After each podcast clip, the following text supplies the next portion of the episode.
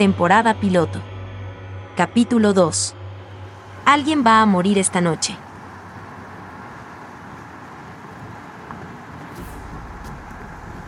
Unas horas antes de que lo mate, Christian maneja el auto de su padre por la ruta, en dirección a Talca. Agarra el volante con fuerza, tiene pálidos los nudillos. Viajamos en silencio, él, Juan y yo. Juan tiene la mirada perdida en la ventanilla del acompañante, aunque la noche es negra y apenas se distingue algún contorno allá en el horizonte. Cristian disimula una sonrisa. Fue su día al venir. Lleva días hablando de la casa, insistiendo, machacando. Está fascinado con su historia, con el mito. Quiere ver, quiere saber. No lo dice, pero tiene miedo. Mientras las primeras luces del pueblo se adivinan adelante, repaso la historia en mi cabeza. Los Lemon de Talca fueron durante generaciones la familia más rica de la zona. Sus campos de trigo se extienden por miles de hectáreas a la redonda. Como tantas familias patricias, durante la dictadura colaboraron abiertamente con los militares, lo que convirtió el recelo de sus vecinos en odio y llevó a que en lo profundo de una noche de invierno alguien se meta a su casa y los acribille uno por uno. Al día siguiente se corrió la voz en todo el pueblo de que habían matado a Solemont, y antes de que la policía se acerque, los vecinos saquearon todo objeto de valor de la casa. Vaciaron los cajones, los estantes, se llevaron las joyas y cuadros y electrodomésticos. Se llevaron hasta las puertas. Los muebles que no pudieron robar los destruyeron a martillazos, mientras los cuerpos de los Lemont se hinchaban duros en sus camas y la sangre se secaba roja en las sábanas blancas. Christian dice que los Lemont nunca murieron del todo, que todavía se pueden percibir sus espíritus en la casa. O sea, fantasma le dije. Supongo.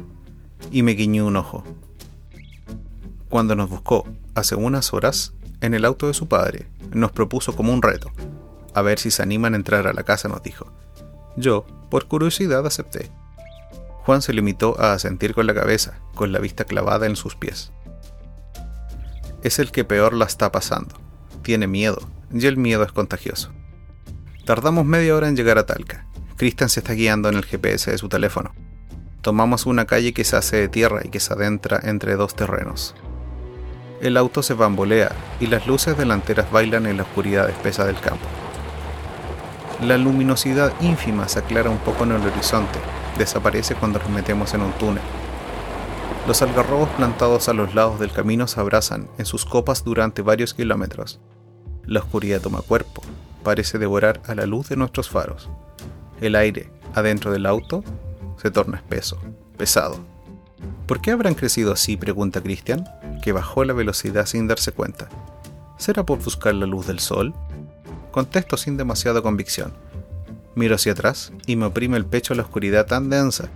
Las ventanillas cerradas se empañan por la calefacción. Juan sigue en silencio, tosco. Cristian dice que sí, que puede ver. Yo me rasco distraído la nuca, siento una corriente de aire caliente como un aliento húmedo, pero no huelo nada.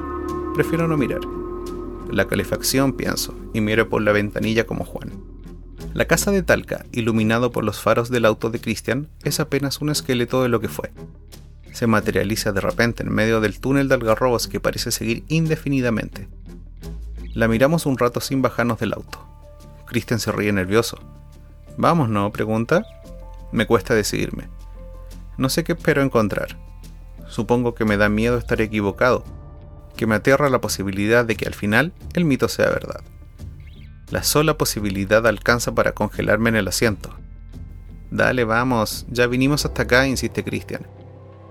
Pero Juan niega con la cabeza, está pálido, la vista fija, ahora hacia adelante. Le seguimos la mirada, pero no vemos más que oscuridad más allá de las luces de los faros. ¿Seguro? pregunta Cristian. Juan asiente apenas. Cristian me mira socarrón, abre la puerta y se baja. Tomo impulso y me bajo yo también. Doy un paso y golpeo la ventanilla de Juan. Sonrío, pero Juan no se inmuta. Cristian ya camina en dirección a la entrada de la casa. Juan, muy despacio, gira su cabeza hacia mí. No recuerdo haberlo visto nunca así de pálido. Me agacho para ponerme a la altura de sus ojos y siento, en medio del frío, la caricia inconfundible de un suspiro cálido en la nuca. Me incorporo temblando, Cristian ha salido de la luz de los faros. No lo veo en ningún lado. El viento debe enmascarar el sonido de sus pasos. Me acerco de dos zancadas al límite del camino, donde empieza el pasto alto, a unos metros del arco de la entrada. No hay puerta. Las bisagras vacías viejas oxidadas decoran el marco. Intento gritar. Llamaré a Cristian, pero no me sale la voz. Se me cierra la garganta, toso. El viento me empuja desde atrás, me tironea la polera, doy un paso al frente. Me hipnotiza la oscuridad del pasillo que se adivina al otro lado del arco de la entrada. La hierba me llega a la cintura, me acaricia las manos al moverme, se me humedecen los pies por el rocío. Subo los escalones que me llevan a la entrada, saco mi teléfono y prendo la linterna. Ilumino un pedacito de suelo y me animo. Doy un paso adentro y vuelvo a llamar a Cristian. Esta vez el grito sale y siento en mi cuerpo cómo el sonido de mi voz recorre cada rincón de la casa. Y el portazo a mi espalda me sacude las entrañas. Estoy seguro que no había puerta, estoy seguro. El miedo sigue creciendo, me nace de las entrañas, me sube por el pecho, me atenaza los pies. Estoy seguro que no había puerta. La oscuridad se traga la luz de mi teléfono, la pantalla se apaga y no se vuelve a encender. Lo guardo. Me doy vuelta para salir, pero en donde debería haber una puerta hay una pared. Una pared firme, dura, húmeda. Golpeo la pared un par de veces. El ruido seco de los golpes rebota en cada rincón de la casa. Vuelvo a gritar llamando a Christian. Los sonidos explotan como si no terminaran de salir de mi cabeza. Me doy cuenta de que tiemblo, así que respiro hondo un par de veces. Me estoy sugestionando, pienso. Me aferro a esa idea. Me debo haber mareado cuando entré. Y la puerta. Tiene que haber habido una puerta aunque yo no la haya visto. Debe estar por acá cerca. Con la mano apoyada en la pared, avanzo a pasos mínimos, siguiendo el contorno de la casa, hasta toparme con unas escaleras. No me había percatado de que había un segundo piso, pero se me ocurre que seguro habrá ventanas y quizás algo de luz. Encuentro una baranda y subo despacio. Tardo un rato en subir. Mis ojos no se acostumbran a la oscuridad. Pestañeo, pero da lo mismo. Si tengo los ojos abiertos o cerrados no veo nada. Intuyo otro pasillo al final de la escalera y me decido a caminarlo. Las paredes de este piso gotean. Tengo la mano empapada, helada. Doy varios pasos y me detengo. Agudizo el oído. ¿Dónde estará Cristian? me pregunto. Pero no oigo nada. Ni el viento sacudiendo las ramas secas de los algarrobos. Ni mis pasos sobre el piso. No oigo ni siquiera los suspiros de mi respiración que se aceleran me doy cuenta que tengo los ojos cerrados, así que los abro, aunque no sé para qué. Respiro hondo, me calmo. Entonces siento, peor que nunca, el aliento caliente en la nuca. Y esta vez también, una caricia me baja la espalda como una uña que llega a rasgar, sin llegar a lastimar. Me sacudo entre temblores y me doy vuelta, pero la oscuridad es tan espesa que no me veo ni los pies. Estiro una mano temblorosa, nada. Transpiro a pesar del frío. Vuelvo a dar media vuelta, a sentir la pared con la mano derecha, camino. A los pocos pasos siento el marco de una puerta. Tanteo hasta encontrar la manija, pero no abre.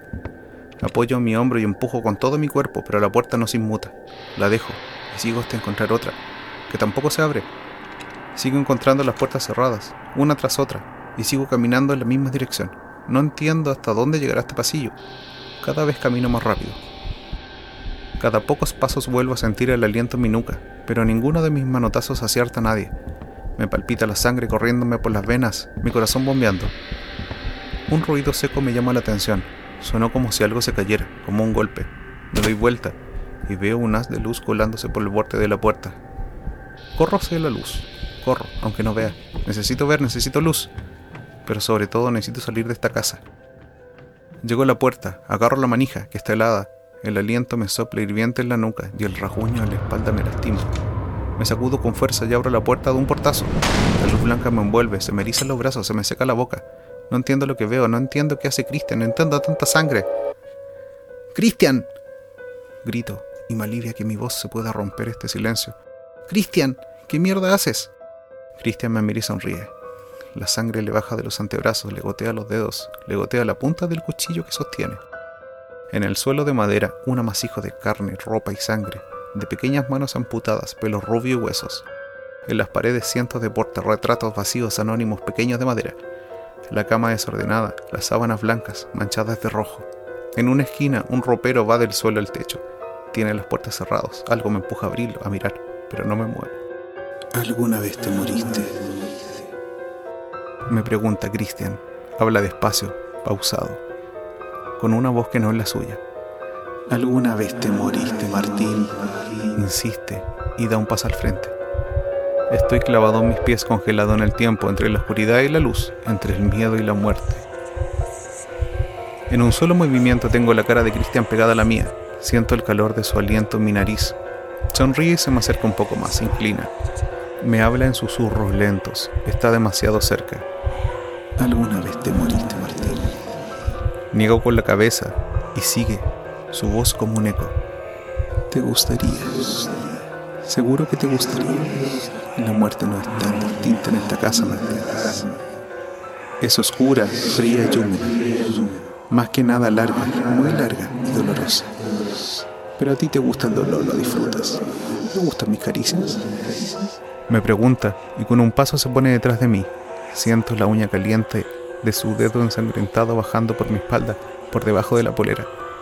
El dolor recorre todo mi cuerpo, me sacude. Me tenso. Siento un chorro de orina caliente bajando por mis piernas. Cristian camina alrededor sin dejar de mirarme, sin dejar de sonreír, socarrón. ¿Te gusta el dolor? Dice. Me doy cuenta. Mejor. La muerte es cruel solamente para los que le temen. Y solo hasta que mueren. La muerte limpia, Al contrario de la vida, que ensucia, que preocupa, que cuesta. Morir no cuesta nada. Morir es un segundo. La vida es injusta. La muerte no. En la muerte somos iguales ambos. Todos morimos solos, morimos intrascendentes. A nadie le va a importar tu muerte, ¿verdad? Te lo aseguro. Es cuestión de tiempo para que nadie se acuerde de tu existencia, para que desaparezcas, para que flotes en el vacío, tan negro y sin estrellas, para que pierdas lo poco que tienes, lo poco que crees tener. ¿Qué tienes tú, Martín? Nada, no tienes nada. Se calla unos segundos, yo estoy embotado, la cabeza me quema. Busco una ventana, pero no la encuentro. Siento las paredes acercarse. Siento a Cristian al acecho como un animal, midiendo su presa. Se calla, espera. Tengo que hacer algo. Tengo que salir de aquí, pero no me puedo mover. Siento la punta de su cuchillo en el centro de mi espalda y doy un paso adelante por reflejo. Antes de apoyar el pie, me doy cuenta de mi error. La luz blanca desaparece, la puerta chirria y se azota. Siento la respiración agitada de Cristian. Sus pasos resuenan por toda la habitación como si caminara de un lado a otro ansioso. Alguien va a morir esta noche, me dice con esa voz que no es su voz. No puedo controlar mis temblores, hago fuerza para hablar. Sigue siendo Cristian, pienso. Le digo que no, que no me quiero morir, que no quiero esa oscuridad fría, quiero ganar tiempo. Necesito hacer ruido, que Juan se dé cuenta que algo pasa, que busque ayuda. Cristian se ríe.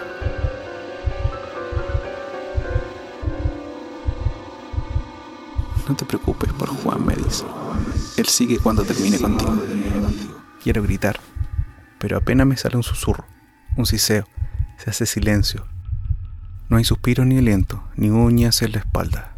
Cristian se escucha. Aprovecho. Le pido que me deje ir, que venga conmigo, que salgamos de acá. Se ríe. Su risa rueda por el suelo. Rebota por las paredes, me aturde. Sus pasos resuenan otra vez por la habitación, pero su voz ahora me acaricia el rostro. Alguien se va a morir esta noche. Siento el filo del cuchillo pasando por mi cuerpo. Cristian lo subo despacio por mi pecho hasta mi cuello. Hago fuerza para no temblar. Contengo la respiración. Cierro los ojos, aunque la oscuridad es la misma. La punta del cuchillo presiona apenas y siento el hilillo de sangre que me baja caliente. Me preparo para saltar al vacío, para que me empuje a la nada de morir, pero siento la punta del cuchillo continuar su recorrido. Ahora baja despacio por mi brazo. Cuando llega a mi antebrazo vuelve a presionar. Soy consciente de que no voy a tener otra oportunidad. En un impulso tanteo y encuentro el mango y se lo quito. Un grito atronador me empuja hacia atrás y trastabillo hacia la puerta. Lo siento enfrente mío, lo siento enorme, lo siento hambriento, enojado, ansioso. Lo oigo relamerse, tragar saliva, respirar hondo. Espero todo lo que puedo, hasta que rompo el manto del miedo. Lloro mientras le clavo el cuchillo en el pecho, mientras lo atravieso, mientras lo mato. Cuerpo cae al cielo como un yunque. Grito desaforado. Me tiro encima, me acuclillo sin ver el bulto que fue Cristian y lo vuelvo a matar. Lo mato una y otra vez. El cuchillo sube y baja, sube y baja, hasta que el cansancio me alcanza. Siento la sangre caliente empapándome las manos, el cuerpo, la cabeza, los pies. La sangre me chorrea por los ojos. Grito de nuevo. Me dejo la garganta en un grito que parece eterno. El viento helado, de pronto, me acalla. Los faros del auto me iluminan. Juan, inclinado sobre el asiento del conductor, toca la bocina con desesperación. Me rodea el pasto. De enfrente a la casa, me incorporo. Se detiene. Sin soltar el cuchillo, camina en dirección al auto. La sangre me baja de los antebrazos, me gotea de los dedos. Me gotea la punta del cuchillo que sostengo. Esta fue una producción de Dos Changos Labs. Contactos al correo hola